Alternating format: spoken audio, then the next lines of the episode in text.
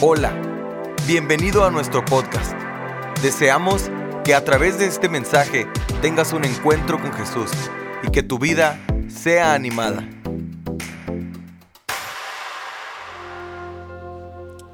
Antes de tomar su lugar, salude a la persona que está enseguida de usted, la que le caiga mejor, y dígale, tengo vida de reino. Tengo vida de reino. Voy a pedir al hermano, si me gracias. Puede tomar su lugar. Cuando yo leo la segunda carta de Pedro, capítulo 3, versículo, capítulo 1, perdón, versículo 3 eh, en adelante, captura mi atención de una manera poderosa. Porque el apóstol Pedro nos introduce al reino. Pero me llama la atención lo que Pedro comienza a escribir. El apóstol Pedro comienza a decir, como todas las cosas que pertenecen a la vida y a la piedad nos han sido dadas por su divino poder. Cuando yo leí esto me llama la atención porque el término que el apóstol Pedro utiliza aquí para hablar de vida en el original es la palabra Zoé. ¿Qué es Zoé? Cuando la Biblia habla de Zoé, no está hablando de la clase de vida humana, sino que está hablando de la clase de vida de Dios. En otras palabras, lo que Pedro está diciendo es todas las cosas que pertenecen a la clase de vida de Dios a nosotros nos han sido dadas por su divino poder. Y sigue diciendo que nos han sido dadas mediante el conocimiento la palabra conocimiento es necesario comprenderlo, es necesario entenderlo porque hay dos tipos de conocimiento. Uno es ginosco y hay otro que es parexia. ¿Qué es ginosco? ¿Qué es parexia? Ginosco es el conocimiento que se adquiere a través del ejercicio mental. Ginosco es el conocimiento que se adquiere a través del ejercicio de la mente. Es el conocimiento que te dan los libros, que te dan la internet. Es el conocimiento que te dan los profesores de la escuela. Es el conocimiento que te dan las bibliotecas. Eso es ginosco. Pero parexia es el conocimiento que se adquiere a través de la experiencia. Ginosco es el conocimiento que viene de los libros, pero parexia es el conocimiento que te lo da la experiencia. Es el conocimiento de los abuelos que nunca fueron a la universidad. Ellos nunca estudiaron medicina, pero cuando tú te enfermas, ellos tienen la receta que tú necesitas. Parexia es el conocimiento que tienen nuestros padres, que no son psicólogos, pero tienen el consejo que te saca de la depresión. Lo que esto nos dice es que hemos tenido una experiencia con la clase de vida de Dios, conocimiento. Pero ¿a dónde te quiero llevar? Permíteme bien levantar esta plataforma. Dice, mediante el conocimiento de aquel que nos llamó por su gloria y excelencia, por medio de las cuales nos ha dado preciosas y grandísimas promesas para que por ellas llegaseis a ser participante de la naturaleza divina. Cuando usted nace, usted nace con una naturaleza y es la naturaleza pecaminosa. Todos nacemos con una naturaleza de pecado. Esa era nuestra naturaleza. Por eso usted tiene que entender que el hombre no es pecador porque peca. El hombre peca porque es pecador. Lo voy a volver a repetir. El hombre no es pecador porque peca. El hombre peca porque es pecador.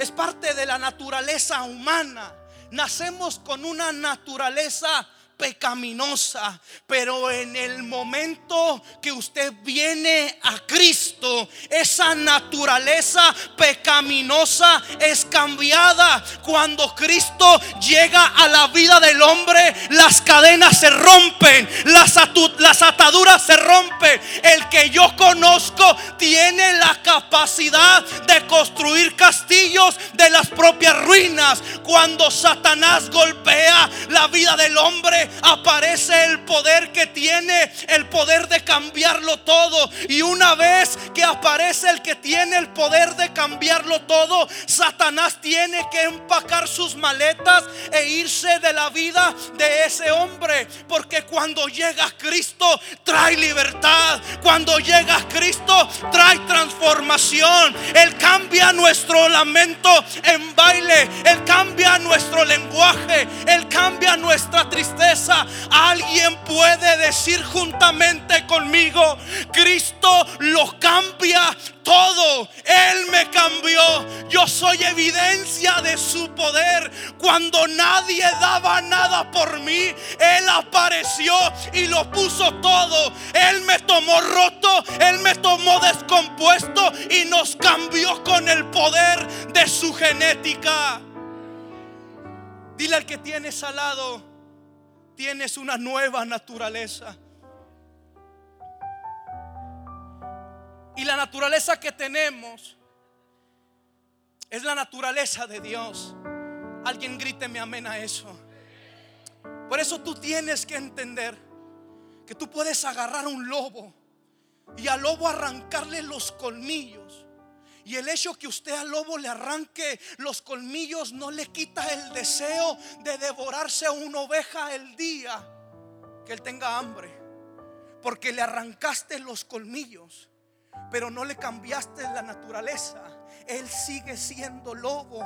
Pero tú tienes que saber que a nosotros el Señor no solo nos arrancó los colmillos, sino que también nos cambió la naturaleza. Tengo la naturaleza divina. Pero ¿a dónde quiero apuntar con todo esto? El apóstol todo esto lo habla para llevarnos a un solo punto. Y es al versículo 11 donde dice, porque de esta manera os será otorgada amplia y generosa entrada en el reino eterno de nuestro Señor y Salvador Jesucristo. Escucha, porque no dice que nos dio entrada a una religión, no dice que nos dio entrada a un concilio, no dice que nos dio entrada a una denominación, dice que nos dio entrada en un reino. Dile al que tienes al lado, pertenezco a un reino. Yo pertenezco a un reino. El Señor te introdujo en un reino. Por eso a mí me voló la cabeza que cuando Dios creó al hombre en el huerto del Edén, Dios al hombre lo crea con una mentalidad gubernamental. En otras palabras, Dios crea al hombre para ejercer gobierno, para ejercer dominio, para ejercer señorío. Por eso tú tienes que entender que tú fuiste diseñado para gobernar y no para ser gobernado. Tú fuiste diseñado para gobernar. Tú fuiste diseñado para ejercer dominio. Tú fuiste diseñado para ejercer señorío. Tú fuiste diseñado para ejercer autoridad sobre toda hueste de maldad. Mentalidad de gobierno. Dios al hombre lo crea con una mentalidad de dominio, de señorío. El problema es que el gobierno que Dios le entregó al hombre lo perdió. Y el reino que el hombre tenía pasa a las manos incorrectas. Ahora hay un gobierno usurpado. Está en las manos del enemigo. Y cuando pasa a las manos del enemigo, en la tierra empieza a haber un grito desesperado. Hay un grito incesante en la tierra. ¿Sabes cuál era ese grito? Ese grito decía, venga tu reino, venga tu reino, venga tu reino. Es por eso que cuando Jesús está ayunando y el diablo lo lleva a la cúpula del templo, le dice, todos estos, todos estos reinos son míos, pueden ser tuyos si tú me adoras. Porque todo el reino, todo el gobierno pasó a las manos de Satanás. Pero yo te tengo buenas noticias. ¿Sabes para qué Jesús vino?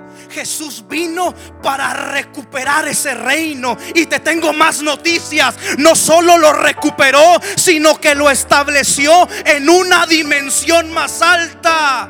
Por eso la Biblia dice que con él el reino se había acercado. Cuando enseñó a sus discípulos a orar, lo primero que pidió fue que el reino viniera. La pregunta aquí necesaria es, ¿y qué es el reino? ¿Qué es el reino?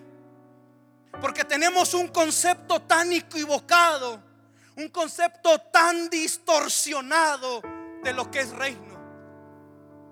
Hay gente que está tan desenfocada con lo del reino hay gente que cree que reino es tener Mercedes Benz, es tener Alfa Romeo. El problema es que hay gente que cree que reino es tener una enorme casa, lujos, relojes de alta gama, ropa fina, vacaciones, cruceros. Y eso, eso no es reino. ¿Qué es reino? Reino es la experiencia de vida con la que nos conectamos con la clase de vida de Dios.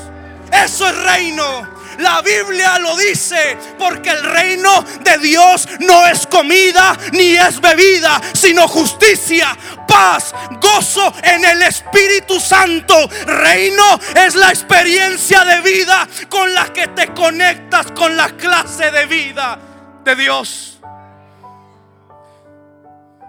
Cuando usted viene a Cristo, usted es introducido en este reino. Y hay tres clases de vida que usted recibe.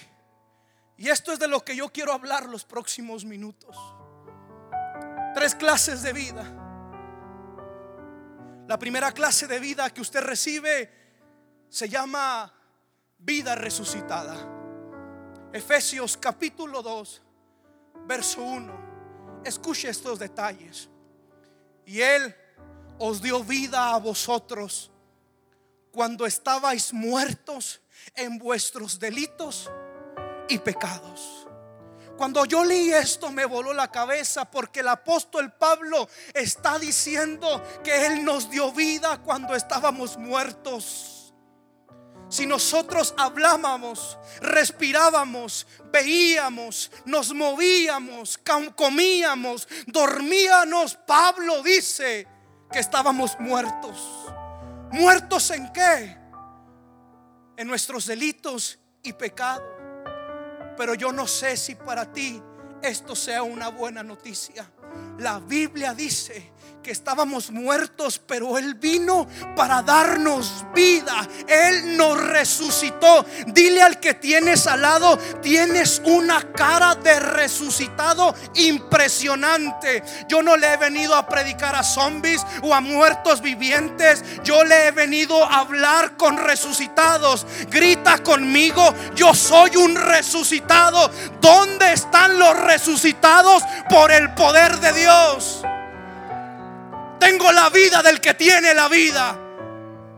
Dilo conmigo, tengo la vida del que tiene la vida. A Jesús le dijeron, Lázaro, tu amigo, está enfermo. Jesús no va al instante. Se demora varios días. Señor, Lázaro se va a morir. Jesús dice, tranquilo muchachos, calma, que no panda el cúnico. La enfermedad no es para muerte. Es para que mi nombre sea glorificado. Yo he venido a decirte que todo lo que tú estás viviendo no te va a matar. Él se va a glorificar. Te lo repito, lo que estás viviendo no te va a matar. Dios se va a glorificar. Lo que tú estás viviendo, Él lo permitió sencillamente porque Él va a mostrar su poder y su gloria. Él lo ha permitido para demostrarte que Él es Dios. Vas a ver su gloria. Tú sabes que necesitó la viuda de las tinajas vacías para ver un milagro de multiplicación financiera. Lo primero que ella necesitó fue una deuda. Tú sabes que necesitó Bartimeo para recibir un milagro. Estar ciego. Yo voy a soltar mi fe en esta casa. Porque estamos en la zona de Dios donde todo puede ser posible. Vas a ver un milagro. Vive Jehová en cuya presencia estoy. Yo vine a proclamar en este ambiente de fe que en este 2019 Dios te va a sorprender. Dios va a sorprender tu casa con un milagro. Lo que estás viviendo no te va a matar. Dios se va a glorificar. Te estoy diciendo que lo que estás viviendo no te va a matar. Hay un milagro que viene. No llores, regocíjate. Hay un milagro que viene. Cuando Jesús llegó, ya Lázaro tenía cuatro días de sepultado. Marta viene, lo golpea en el pecho y le dice, si tú hubieras estado aquí, mi hermano no hubiera muerto. Jesús responde, tranquila mujer, tu hermano resucitará. Marta dice, sí, yo sé que mi hermano resucitará en el día postrero. Ay, Marta, Marta, no te he dicho que si crees verás la gloria de Dios. Señoras y señores, es un placer y un privilegio para mí presentarles a Jesús, el ladrón de tumbas. Jesús dijo, yo soy la resurrección y la vida. Y el que cree en mí, aunque esté muerto, vivirá vida resucitada. Tienes la vida del que tiene la vida. El que estaba muerto resucitó. El que estaba muerto salió de la tumba. Grítalo conmigo. Estoy resucitado. ¿Hay alguien resucitado aquí? Ahora tú tienes que entender uh, que hay unos beneficios de la vida resucitada. Colosenses capítulo 3, verso 1. Escucha. Si pues habéis resucitado con Cristo, aclaración, le está hablando a los resucitados. Si pues habéis resucitado con Cristo, buscad las cosas de arriba donde está Cristo sentado a la diestra de Dios. Poned la mira en las cosas de arriba, no en las de la tierra, porque habéis muerto y vuestra vida está escondida con Cristo en Dios. Cuando Cristo vuestra vida se manifieste, entonces vosotros también seréis con Él en gloria.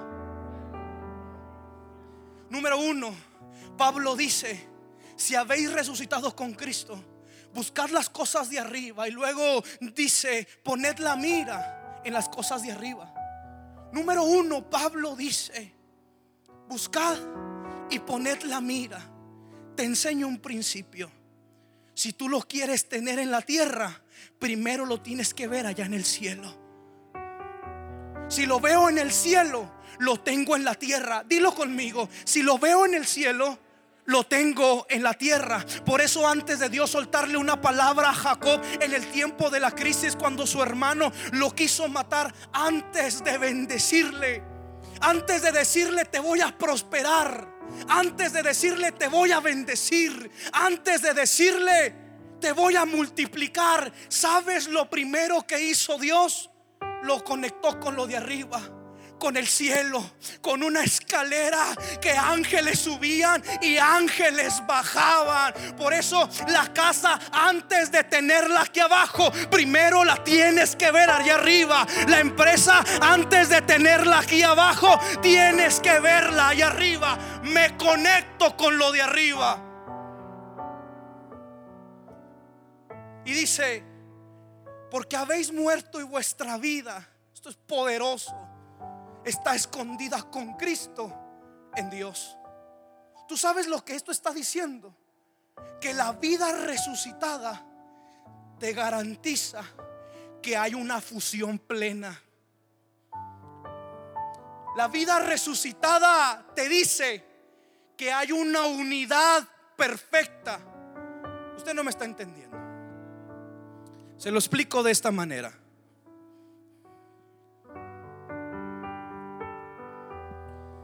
Dice el apóstol, vuestra vida está escondida con Cristo en Dios. Por eso el apóstol dice, Cristo en mí. Cristo en mí, esperanza de gloria. Él no dijo Cristo conmigo. Usted no está aquí. Una cosa es que esté con y otra cosa muy distinta es que esté en. Por eso Pablo dice, vuestra vida está escondida con Cristo, en Dios. Te lo, ilustro de esta manera. Si yo tomo este billete de 20 dólares y lo escondo en mi mano, y si alguien quiere tocar el billete, lo primero con lo que se va a topar, lo primero con lo que se va a encontrar es con mi mano. Si alguien quiere llegar al billete, ¿por dónde tendrá que pasar primero? Por mi mano. En otras palabras, el billete nadie lo va a poder tocar si primero no atraviesa mi mano. Lo que yo te estoy diciendo es que si vuestra vida está escondida con Cristo en Dios, el diablo no te puede tocar. Ah, usted, usted no está aquí. Si el diablo te quiere tocar a ti primero, tendrá que tocar a Cristo. El diablo no te puede tocar. Estás escondido con Cristo en Dios. Lo que yo te estoy diciendo es que la vida resucitada te dice que tú estás blindado, que tú estás protegido, que el diablo no te puede tocar, que el infierno no te puede tocar, te estoy diciendo. Si estás escondido con Cristo en Dios, el diablo no va a saber por dónde penetrar. Porque si quiere tocarte a ti, tendrás que atravesar a Cristo. Por eso la Biblia dice, wow, siento a Dios aquí. La Biblia dice que Saulo se levantó contra la iglesia. ¿Quién ¿A quién, quién perseguía a Saulo? A la iglesia. ¿A quién iba a meter a la cárcel Saulo? A la iglesia. ¿A quién estaba persiguiendo Saulo? A la iglesia. Y esto me voló la cabeza. Porque cuando Saulo iba de camino a Damasco, la Biblia dice que una luz le resplandeció y era Jesús. Y Jesús le dijo, Saulo, Saulo, ¿por qué me persigues? Pero ¿a quién perseguía Saulo? A la iglesia. ¿Pero qué le dijo Jesús? ¿Por qué me persigues? Pero ¿a quién perseguía Saulo? A la iglesia. ¿Pero qué le dijo Jesús? ¿Por qué me persigues? Porque lo que Saulo no sabía es que Cristo y la iglesia son uno solo. Por eso, alégrate. El que te está haciendo la guerra a ti, le ha hecho la guerra a Cristo. El que está hablando mal de ti, está hablando mal de Cristo. El que te persigue a ti, está persiguiendo a Cristo. Él y yo somos uno. Cuando tú cantas, Cristo canta. Cuando tú predicas, Cristo predica. Cuando tú lloras, Cristo llora. Porque Cristo y yo somos uno.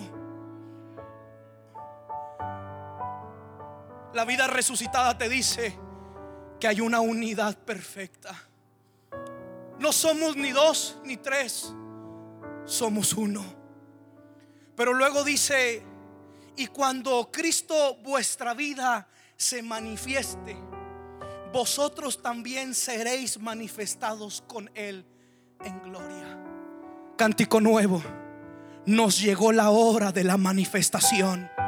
Alguien tiene que saber que llegó la hora de que la iglesia se manifieste. No solo fuiste diseñado para cantar coros, para levantar las manos y caerte a la alfombra. Tú fuiste diseñado para tomar el, para tomar el gobierno, la educación, la salud, la radio, la televisión, las universidades. Tengo vida resucitada.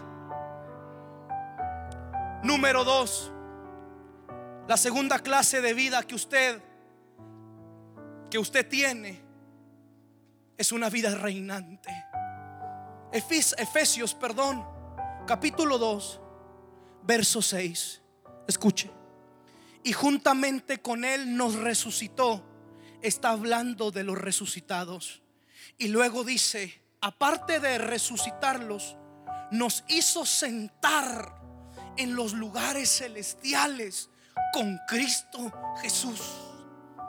Mira al que tienes al lado y dile, las siguientes palabras que te voy a decir te van a parecer una locura. De hecho vas a pensar que yo estoy loco. Dile, tú me ves aquí, pero la verdad yo no estoy aquí. Y usted respóndale, ¿y en dónde estás? Contéstele, estoy sentado en los lugares celestiales con Cristo Jesús. Oh, bendito sea el nombre del Señor Jesucristo. Cuando yo leí esto me llamó la atención, porque la palabra sentar quiere decir dos cosas. Número uno, la palabra sentar es dominio total. Disculpe, sudo mucho. Los que me conocen ya están acostumbrados. Número uno, la palabra sentar es dominio total. Señores, el que está sentado en el trono es el que lo gobierna todo. Por eso la Biblia dice que todo Él lo sometió bajo su dominio y todo está bajo la planta de sus pies. Esto es poderoso. Porque si la Biblia dice que todo lo sometió bajo su dominio y que yo y Él somos uno, si Él me sentó juntamente con Él, entonces también lo sometió bajo mi dominio. En otras palabras, yo estoy ejerciendo gobierno juntamente con Él. Pero me vuela la cabeza la segunda parte de sentar. Sentar también significa descanso. Señores, cuando tú lees la Biblia, tú te vas a dar cuenta de algo. Y es que en el tabernáculo de Moisés, cuando el sacerdote entraba en el tabernáculo de reunión, no se podía sentar. Él no se podía sentar en el tabernáculo porque no había muebles. Y como en el tabernáculo no había muebles, el sacerdote no podía sentarse, tenía que hacerlo todo de pie. Por eso me llama la atención, porque en el nuevo pacto sí se puede sentar. Y no porque haya muebles, sino porque hay un trono.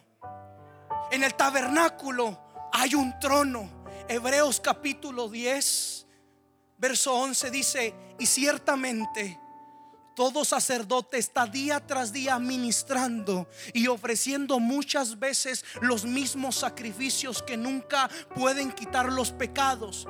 Pero Cristo, habiendo ofrecido una vez para siempre un solo sacrificio por los pecados, se ha sentado a la diestra de Dios de ahí, en, de ahí en adelante esperamos hasta que sus enemigos sean puestos por estrado de sus pies. Porque con una sola ofrenda hizo perfectos para siempre a los santificados. Cuando tú lees esto, es poderoso. Porque dice que los sacerdotes día tras día los sacerdotes ofrecían ofrendas, presentaban ofrendas por la expiación del pecado. Lo hacían día tras día, día tras día. Pero tú tienes que saber que la ofrenda de lunes no bastaba para el martes. La del martes no bastaba para el miércoles. Sino que todos los días el sacerdote presentaba ofrenda. No quitaba el pecado, solo cubría el pecado. Eso hacía el sacerdote día tras día, los 365 días del año, el 8 de diciembre, el 12 de enero, el 14 de febrero, todos los días el sacerdote ofrecía ofrendas por la expiación del pecado. Pero ¿sabes qué es poderoso?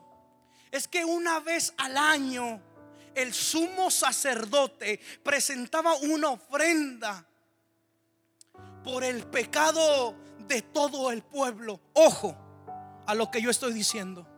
Los sacerdotes lo hacían día tras día, pero una vez al año el sumo sacerdote presentaba una ofrenda, no por la expiación individual, sino por la expiación del pecado de todo el pueblo. Lo hacía una vez al año, pero la ofrenda del 2018 no bastaba para el 2019. La ofrenda del 2020 no, no cubría para el 2021. Por eso cuando lees la Biblia tienes que entender algo. Y es que la vida de Jesús y su ministerio, todo estaba dentro de un plan, dentro de un diseño. La traición de Judas, la negación de Pedro, la confabulación de las autoridades religiosas y romanas. Todo estaba dentro de un plan. Por eso tú tienes que saber algo quienes entregan a Jesús para ser crucificado no fue Pilato ni Herodes. Lo repito, quienes entregan a Jesús para ser crucificado no fue ni Pilato ni Herodes. ¿Sabes por qué? Escuche. Los que lo entregaron a Jesús fueron los sumos sacerdotes, Anás y Caifás. ¿Entiende por qué? Porque si a Jesús lo entrega para ser crucificado, Pilato y Herodes, la muerte de Jesús hubiera solo sido un crimen más del imperio romano, pero no hubiera sido una ofrenda. ¿Está aquí? Si a Jesús lo entregan para ser crucificado, Pilato o Herodes, la muerte de Jesús hubiera sido solamente un crimen, pero no una ofrenda. Y Jesús no fue un asesinato, sino una ofrenda.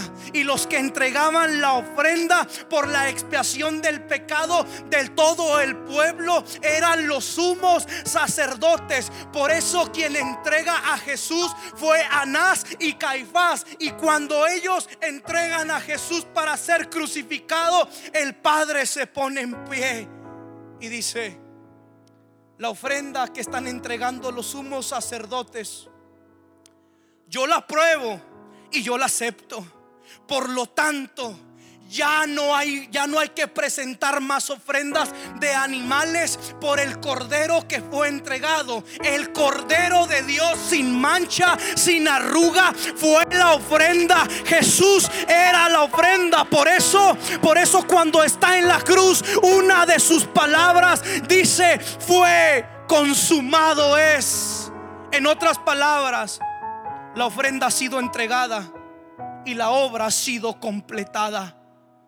Él es la ofrenda. Él es la ofrenda. Y como ya no tenía que presentarse más ofrendas, subió al cielo y se sentó.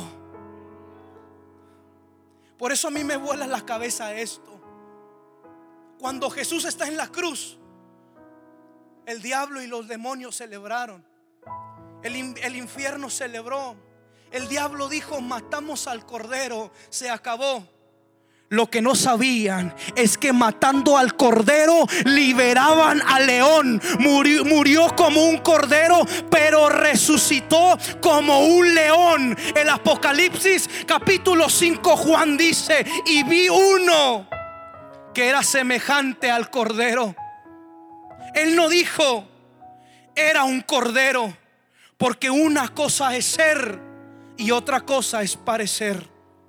Dicen que Brad Pitt se parece a Josué Sainz, pero una cosa es que se parezca y otra cosa es que lo sea. Él está diciendo, yo vi uno semejante a un cordero.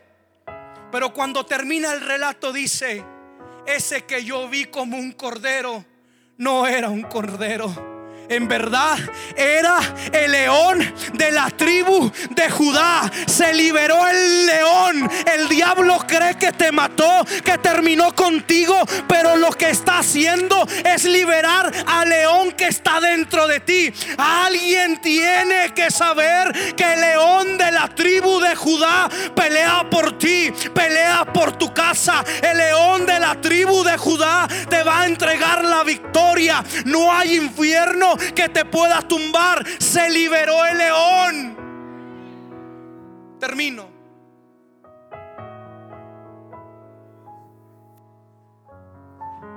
Prediqué todo esto para traerte aquí.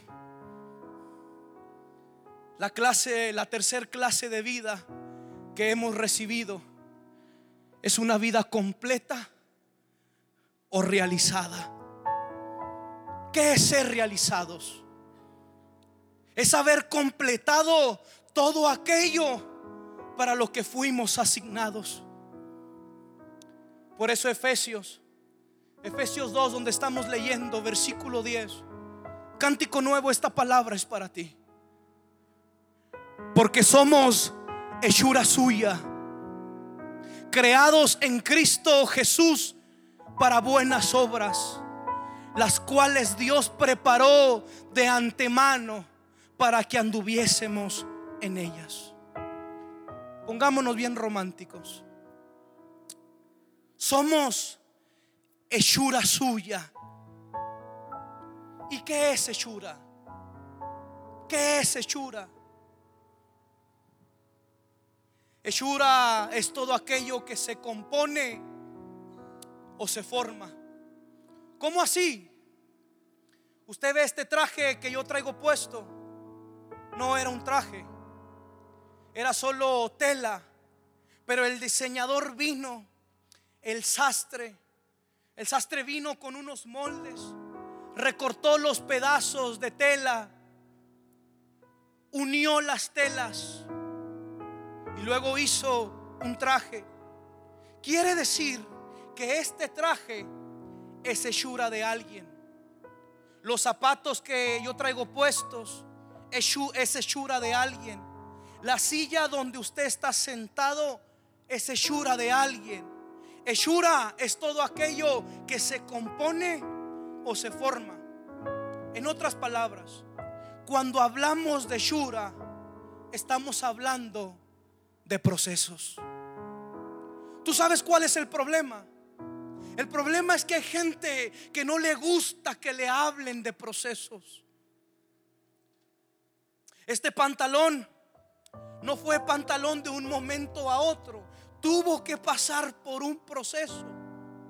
Tuvieron que cortarlo, tuvieron que coserlo, tuvieron que unir los pedazos. Isaías capítulo 43, 1 dice, escucha estos detalles, ya termino. Ahora así dice Jehová, creador tuyo oh Jacob, y formador tuyo, oh Israel. No temas, porque yo te redimí, te puse nombre, mío eres tú. Cuando yo leí esto, me hice una pregunta. ¿Acaso no está hablando del mismo personaje? ¿Acaso Jacob e Israel no es el mismo hombre? Así es. Entonces, ¿por qué dice creador tuyo, oh Jacob, formador tuyo, oh Israel? Hay una coma que hace una pausa, creador tuyo, oh Israel, y formador tuyo, creador tuyo, perdón, oh Jacob, y formador tuyo, oh Israel. ¿Sabes cuál es la diferencia entre Jacob e Israel. aunque era el mismo personaje. ¿Cuál es la diferencia? La diferencia es esta. Jacob es el resultado de una noche de pasión. Jacob es el resultado de una noche de placer. Jacob era el resultado de una noche de sexo. Pero Israel es el resultado de un proceso, de un quebranto. Israel es el resultado de un proceso de formación. ¿Tú sabes quién es Israel? Israel es el resultado de un Jacob al que su hermano lo quiere matar porque tiene la bendición del Padre. Israel es el resultado de un Jacob que le tocó huir de casa de sus padres, abandonar sus comodidades, dormir en una en el interperie con unas piedras como almohada. Tú sabes quién es Israel. Israel es el resultado de un Jacob que tuvo que tener un encuentro con Dios cuando se quedó sin comida sin pan, sin alimento, sin vestido. Tú sabes quién es Israel. Israel es el resultado de un Jacob que tuvo que huir para salvaguardar su vida. Tú sabes quién es Israel. Israel es el resultado de un Jacob que un día entró a un lugar llamado Peniel y él entró caminando rígido, derecho. Y en ese lugar peleó con el ángel. Y el ángel no lo quería bendecir. Si tú no me bendices, yo no te suelto. Pasó una hora, pasaron dos horas, pasaron tres horas, pasaron cinco horas. Y el ángel no quería bendecirlo. Y Jacob no lo dejaba ir. Y el ángel tuvo que descoyuntarlo de la cadera y tuvo que dejarlo cojo, pero se quedó con la bendición. Porque Israel es el resultado de un Jacob que se va a quedar cojo en el camino. Israel es el resultado de un Jacob que se va a quedar cojo en el camino. Tú tienes que saber que en tu proceso te vas a quedar cojo. Tú sabes por qué Jacob entró caminando a Peniel derecho, rígido, y salió caminando cojo. Porque tú nunca vas a salir de un proceso igual como tú entraste en él. Los procesos te cambian. Los procesos te van a cambiar la manera de caminar. Cuando Jacob, cuando Jacob, perdón, sale cojo, yo me imagino que la gente lo veía y la gente se burlaba y decía, ahí va el cojo. Y me imagino que Jacob le respondía, el cojo no, el procesado. El cojo no, el quebrantado. Por eso nunca te burles de los que cojean, porque los que cojean te están diciendo que Él ya pasó por, por donde tú todavía no has pasado. ¿Cuántos cojos hay aquí? Que en medio del proceso te ha tocado llorar que en medio del proceso te han abandonado, que en medio del proceso te han dejado solo, que en medio del proceso a gente que le diste la mano ahora te dan la espalda que en medio del proceso te hirieron, te lastimaron, que en medio del proceso te calumniaron, que en medio del proceso dijeron que te vieron salir donde tú nunca entraste, que en medio del proceso dijeron que hiciste cuando tú no hiciste nada. Abraza al que tienes al lado y dile, en el proceso hay un Israel que Dios está formando dentro de ti. El problema es que hay gente que no quiere quemar las etapas en la iglesia. Estamos madurando a los líderes con carbón. La gente quiere madurar con papel periódico. Y en Dios no hay atajos, en Dios hay caminos. En Dios no hay atajos, en Dios hay camino.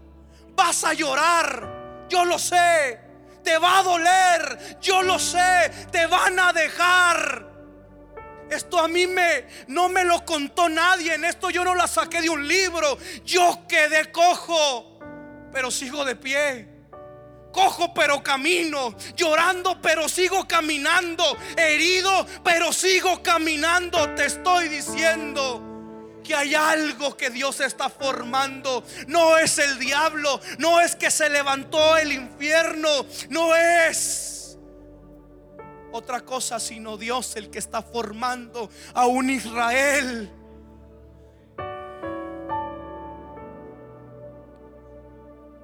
Él está trabajando. Escucha, ninguna de las lágrimas que tú has llorado, que tú has derramado, va a caer al piso y quedará sin fruto. Él te está procesando. Por eso cuando lees Isaías 53, donde habla por el proceso de Jesús dice, le veremos inatractivo para que le decíamos, como cordero fue llevado al matadero y como oveja delante de sus trasquiladores, él enmudeció y no abrió su boca. Mas el herido fue por nuestras rebeliones, molido por nuestros pecados. El castigo de nuestra paz fue sobre él. Por su llaga fuimos nosotros curados. Qué injusticia. El que sanó, el que liberó, sin atractivo, convertido en una sola llaga. Pero tú sabes cómo termina el relato de Isaías 53. No lo pudo cerrar de otra mejor manera que diciendo, pero verá el fruto de la aflicción de su alma. Y cuando lo vea, cuando vea el fruto de la aflicción de su alma, entonces quedará satisfecho. Porque al final del proceso entenderás que valió la pena. Lo que hoy te hace llorar, mañana te hará reír. Que lo que tú perdiste en el 2018, en el 2019, tú lo vas a recuperar. Yo he venido a decirte que el año 2019 será el año donde verás el fruto de la aflicción de tu alma.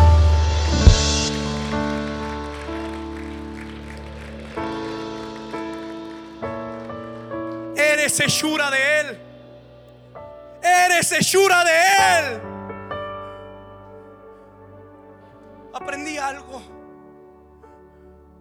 Dios solo bendice lo que Él quebranta y solo multiplica lo que Él bendijo. Cierro.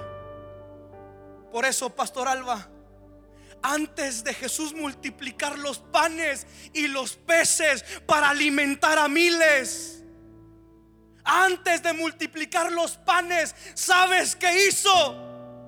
Los partió. No puede haber multiplicación si no hay quebrantamiento.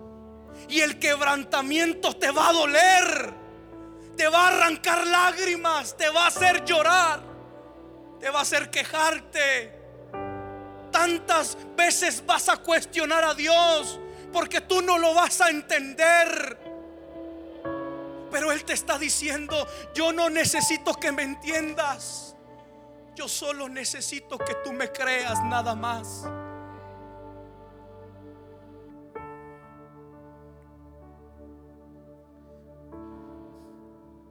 En medio del proceso, Él no te va a dejar en medio del proceso. Él te dice, yo voy a caminar contigo. Y cuando creas que no puedes más, allí yo voy a estar para darte la mano y ayudarte a recorrer la siguiente milla. Yo voy a renovar tus fuerzas. Y cuando el diablo dijo, se acabó, Dios dice, yo no he acabado con él, yo estoy trabajando con él porque los mejores días para él están por venir. Yo le hablo a los procesados. ¿Por qué no te pones en pie ahí donde tú estás? Y escuchas esto. Hay una canción viejísima que dice, un día orando, le dije a mi Señor, tú el alfarero y yo el barro soy. ¿Tú sabes de qué se trata esta adoración? Se trata de alguien que un día entró en su intimidad con Dios y dobló sus rodillas y cuando dobló sus rodillas le dijo al Señor, tú eres el alfarero y yo soy el barro. Moldea mi vida a tu parecer. Haz como tú quieras. Hazme un nuevo ser. Y tú sabes que le respondió el Señor. El Señor le respondió, no me gustas. Y como no me gustas, te voy a quebrantar.